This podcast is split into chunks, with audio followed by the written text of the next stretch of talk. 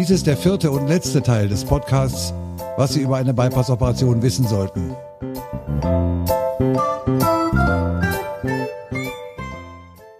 Und wann sollte ich dann wieder einen Arzt aufsuchen? Wenn Sie Anzeichen einer Entzündung an den Operationswunden bemerken, Rötung oder Ausfluss aus den Wunden, wenn Fieber auftritt, Schüttelfrost, zunehmende Müdigkeit, Luftnot, geschwollene Knöchel, Gewichtszunahme von mehr als drei Pfund in ein paar Tagen, wenn Sie Veränderungen Ihres Herzschlages oder Herzstolpern bemerken oder wenn Ihnen irgendetwas auffällt, das Sie beunruhigt und das Sie sich nicht erklären können, suchen Sie ruhig Ihren Hausarzt oder Kardiologen auf und lassen Sie das Problem klären. Wann kann ich wieder arbeiten gehen? Menschen, die in ihrem Beruf schwer arbeiten müssen, sollten sechs bis acht Wochen nach der Operation beziehungsweise etwa ein bis zwei Wochen nach dem Ende einer Anschlussheilbehandlung noch nicht wieder zur Arbeit gehen. Menschen, die nicht so schwer arbeiten müssen, können vier bis fünf Wochen nach der Entlassung aus dem Krankenhaus beziehungsweise auch sofort nach der Entlassung aus der AHB-Klinik wieder arbeiten. In vielen Fällen, vor allem dann, wenn sie körperlich schwer arbeiten müssen, wird es möglich sein, den Einstieg ins Berufsleben stufenweise zu vollziehen. Man nennt dieses Verfahren stufenweise Wiedereingliederung. Sprechen Sie Ihre Krankenkasse, Ihren Hausarzt oder Ihren Kardiologen darauf an, damit er die entsprechenden Schritte in die Wege leiten kann. Meistens werden Sie über etwa zwei Wochen halbtägig arbeiten, die nächsten zwei Wochen über sechs Stunden und nach etwa vier bis sechs Wochen wieder ganztägig arbeiten können. Das Verfahren kann aber auch über einen längeren oder kürzeren Zeitraum individuell gestaltet werden. Während dieser stufenweisen Wiedereingliederung sind sie offiziell krankgeschrieben und erhalten weiter Krankengeld. Wenn Sie sich für eine ambulante Rehabilitation entschieden haben, kann der Wiedereinstieg ins Berufsleben auch sehr flexibel gestaltet werden. Auch hier können Sie langsam mit der Arbeit beginnen und gleichzeitig noch am Rehabilitationsprogramm teilnehmen. Soll ich mich einer Coronarsportgruppe anschließen? Coronarsport ist eine relativ angenehme Art, sich relativ regelmäßig etwas zu bewegen, auch wenn man wieder zu seinem normalen Leben zurückgekehrt ist.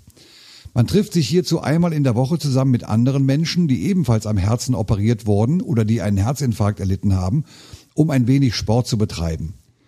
Die Teilnahme am Coronarsport ist für alle solche Menschen sinnvoll, die sich in ihrem täglichen Leben nicht viel bewegen müssen und die nicht aus eigenem Antrieb einen Sport betreiben.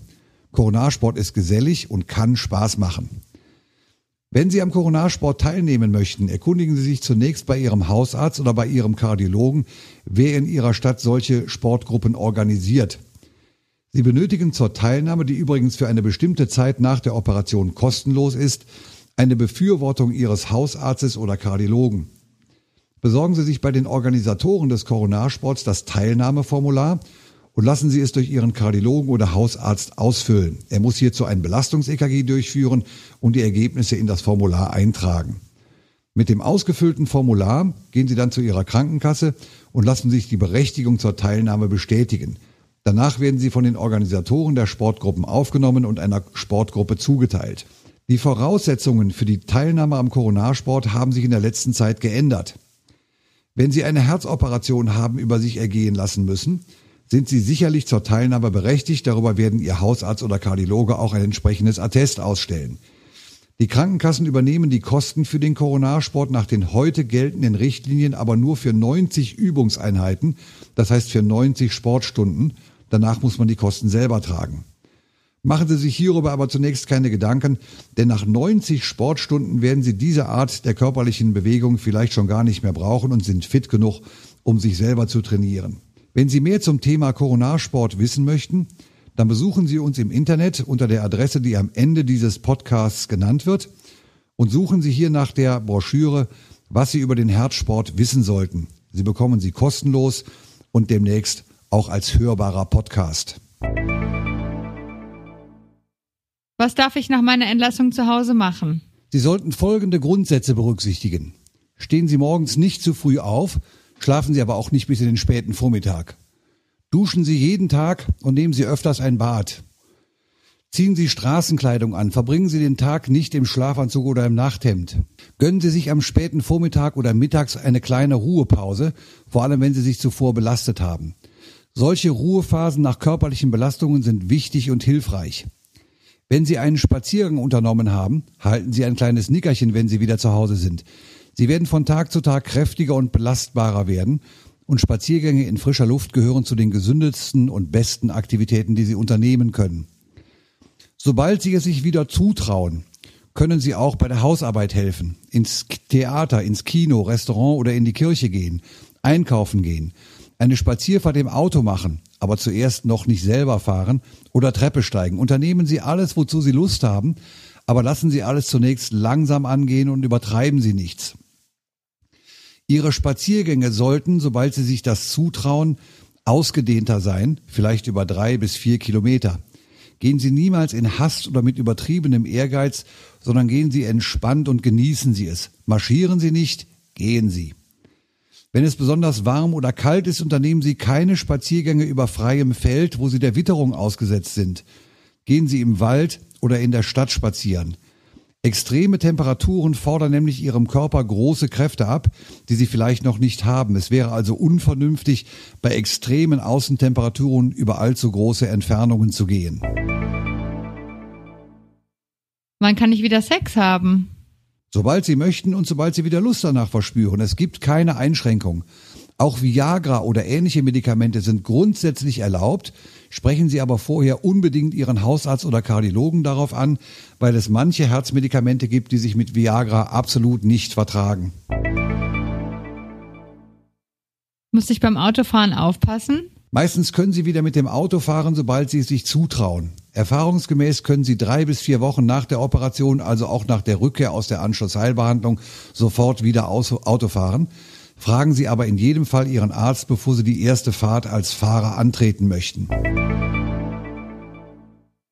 In welchen Abständen sollte ich mich dann nachher vom Arzt untersuchen lassen? Es ist notwendig, in regelmäßigen Abständen Untersuchungen Ihres Herzens durchführen zu lassen, mit denen überprüft wird, ob der Operationserfolg anhält. Hierzu dienen EKG-Untersuchungen mit Belastungen, das sogenannte Belastungs-EKG, Ultraschalluntersuchungen des Herzens, vielleicht ein Langzeit-EKG und in unregelmäßigen Abständen vielleicht auch eine Röntgenaufnahme des Herzens. Herzkatheteruntersuchungen werden nach einer Bypass-Operation nur in speziellen Situationen durchgeführt, keineswegs aber routinemäßig nur um zu prüfen, ob die Bypässe offen sind. Bei Routineuntersuchungen wird man auch mit Laboruntersuchungen und Blutdruckmessungen prüfen, wie ihre Risikofaktoren eingestellt sind. Solche Kontrolluntersuchungen sollten nur von Ärzten durchgeführt werden, die Erfahrung im Umgang mit Menschen haben, die am Herzen operiert worden sind. Sprechen Sie mit Ihrem Hausarzt und Ihrem Kardiologen darüber, in welchen Abständen solche Kontrolluntersuchungen stattfinden sollten. Meistens im ersten Jahr nach der Operation zweimal, danach einmal jährlich. Ihre Risikofaktoren sollten Sie allerdings auch zwischendurch immer wieder prüfen lassen, meistens, und das würde ich vorschlagen, etwa alle drei Monate. Hat man normalerweise noch Schmerzen im Brustbein? Üblicherweise werden die Brustschmerzen im Brustbein nach vier bis sechs Wochen mehr oder weniger vollständig abgeklungen sein.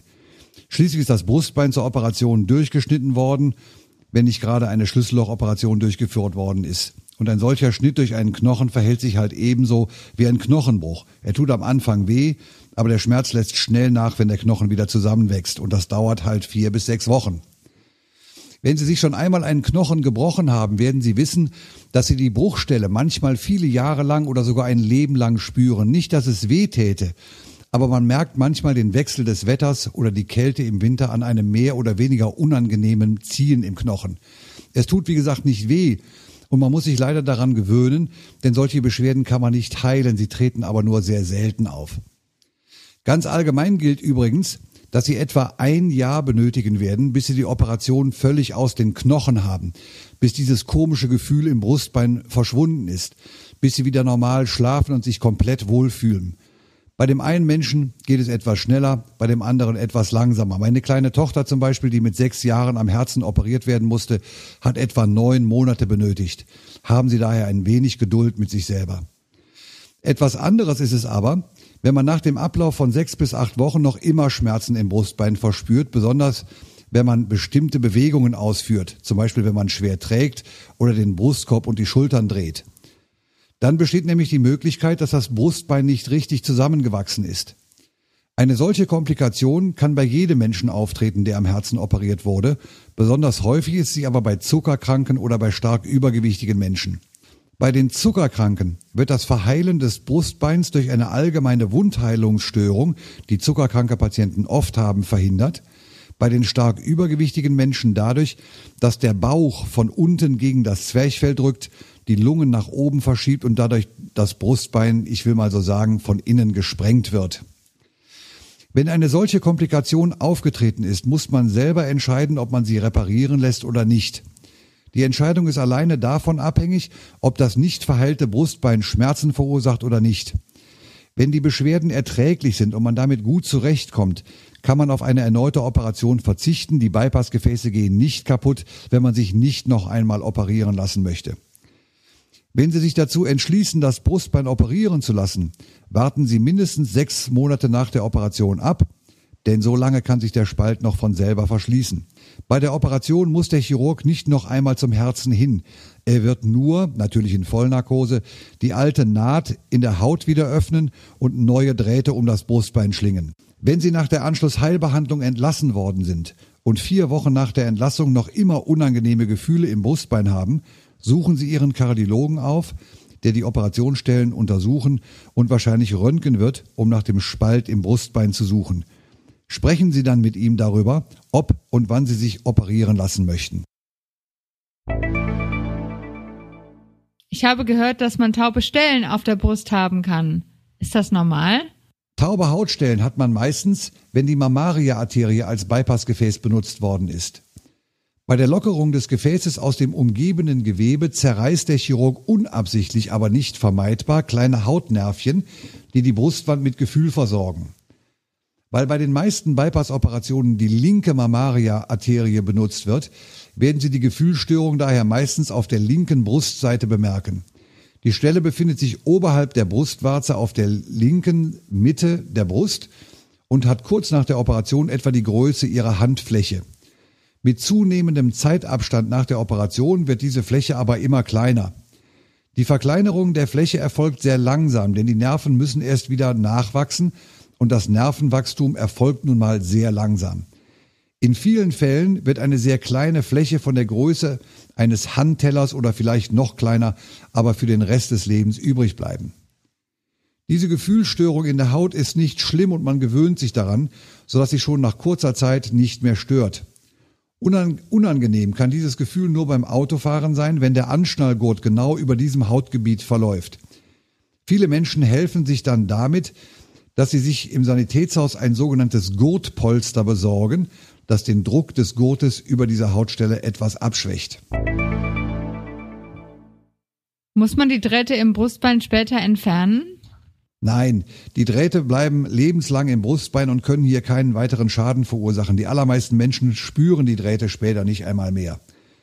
Manchmal, wenn die Operationswunde auch noch lange Zeit nach der Operation schmerzt, oder wenn unangenehme Gefühle bestehen, versuchen einige Menschen die Drähte entfernen zu lassen.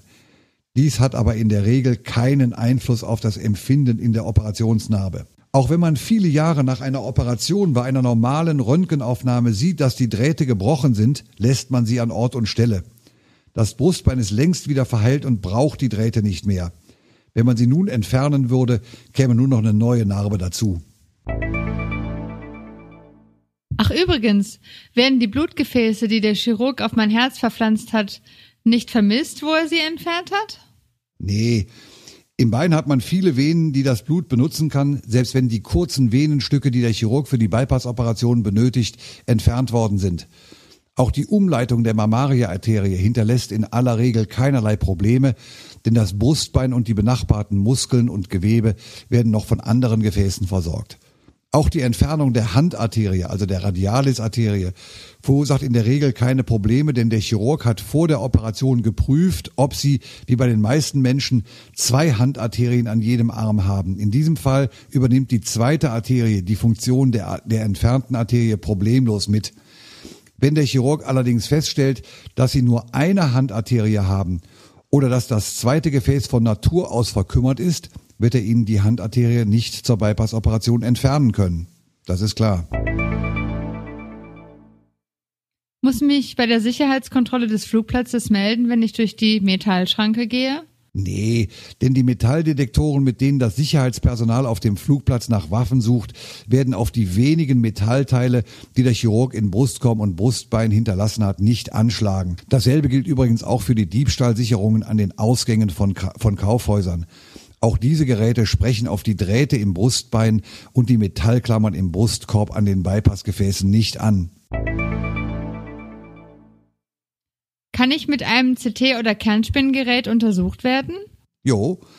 CT-Geräte mit normalen Röntgenstrahlen sind kein Problem und auch Kernspinngeräte, die mit großen Magnetkräften arbeiten, können ohne jedes Problem benutzt werden, denn die Brustbeindrähte und Klammern an den Bypassgefäßen sind aus nicht magnetischem Material hergestellt.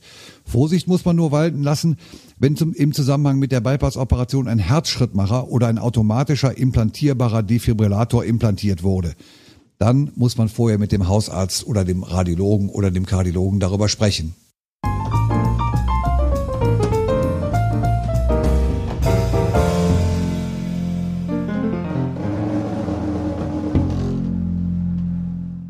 Und die Zukunft? Wie sollte ich meine Lebensweise ändern? Die koronare Bypass-Operation wurde durchgeführt, um Ihnen wieder ein normales und aktives Leben zu ermöglichen.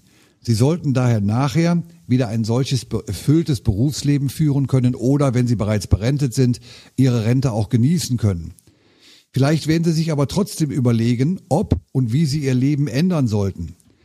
Diese Entscheidung können nur Sie selber treffen und Sie bekommen solche Lebensveränderungen nicht auf Krankenschein, sondern Sie müssen selber mitarbeiten. Die Bypass-Operation war ein Schuss vor den Bug und sie sollten alles tun, um das gute Operationsergebnis und den guten Zustand, in dem sie nach der Operation sein werden, zu erhalten.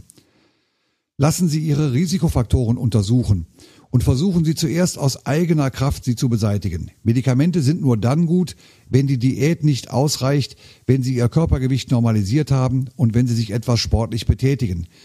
Sie müssen kein Tennisprofi oder Amateurfußballer werden, aber einige wenige Spaziergänge in der Woche werden Ihnen gut tun und Ihrem Herzen unglaublich förderlich sein. Hängen Sie nicht das ganze Wochenende mit Bierchen und Kartoffelchips im Sessel vor dem Fernsehen, sondern unternehmen Sie etwas und gestalten Sie Ihr Leben aktiv.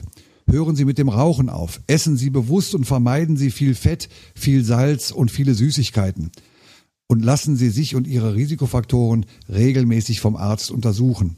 Vermeiden Sie, soweit es sich irgendwie einrichten lässt, Termindruck und Hektik und vermeiden Sie Situationen, von denen Sie wissen, dass sie Sie wütend oder aggressiv machen. Lassen Sie sich nicht ärgern. Wenn Sie beruflich stark angespannt sind, schalten Sie nach Möglichkeit einen Gang herunter. Nehmen Sie sich Freiräume, genießen Sie mehr und freuen Sie sich über die zweite Chance, die Ihnen der Chirurg gegeben hat. Sprechen Sie mit Ihren Angehörigen und Ihren Arbeitskollegen über Ihre Situation und Ihre vielleicht neuen Bedürfnisse. Viele derjenigen, die Ihnen früher hart, fordernd und gefühllos vorkamen, werden Sie verstehen und Ihnen helfen. Gehen Sie selber aber auch vorsichtig und rücksichtsvoll mit Ihren Mitmenschen um, damit sie ebenso vorsichtig und rücksichtsvoll auch mit Ihnen umgeht. Wie es in den Wald hineinruft, so schallt es auch wieder heraus.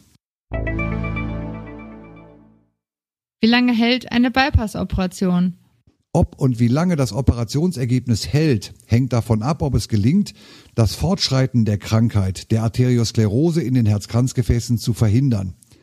Eine weiter fortschreitende Arteriosklerose kann nämlich zum einen ihre neuen Bypassgefäße befallen, die sich dann ebenfalls verengen und verschließen können.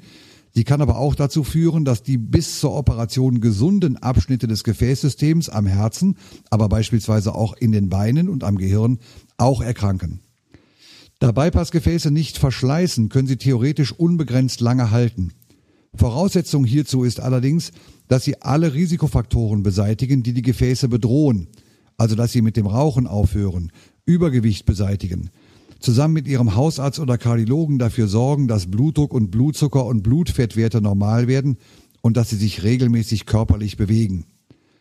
Leider kann aber auch die gesündeste Lebensweise nicht ganz verhindern, dass bei einigen Menschen im Laufe der Zeit Verengungen oder sogar Verschlüsse an den neuen Bypassgefäßen auftreten. Treten wieder Beschwerden auf, so muss man überlegen, ob eine Ballondilatation, eine Ballonerweiterung oder sogar eine zweite Bypassoperation durchgeführt werden soll oder muss. Um das zu verhindern, ist es von größter Wichtigkeit, dass Sie selber alles tun, um die Krankheit aufzuhalten. Sie selber. So, Und nun wünsche ich Ihnen alles Gute für die Operation. Haben Sie nicht allzu viel Angst. Vertrauen Sie sich dem Team der Herzchirurgen an, die Bypass-Operationen tagtäglich durchführen und Routine darin haben. Sie werden sagen, ich hätte gut lachen, denn ich muss ja schließlich nicht operiert werden. Das stimmt natürlich.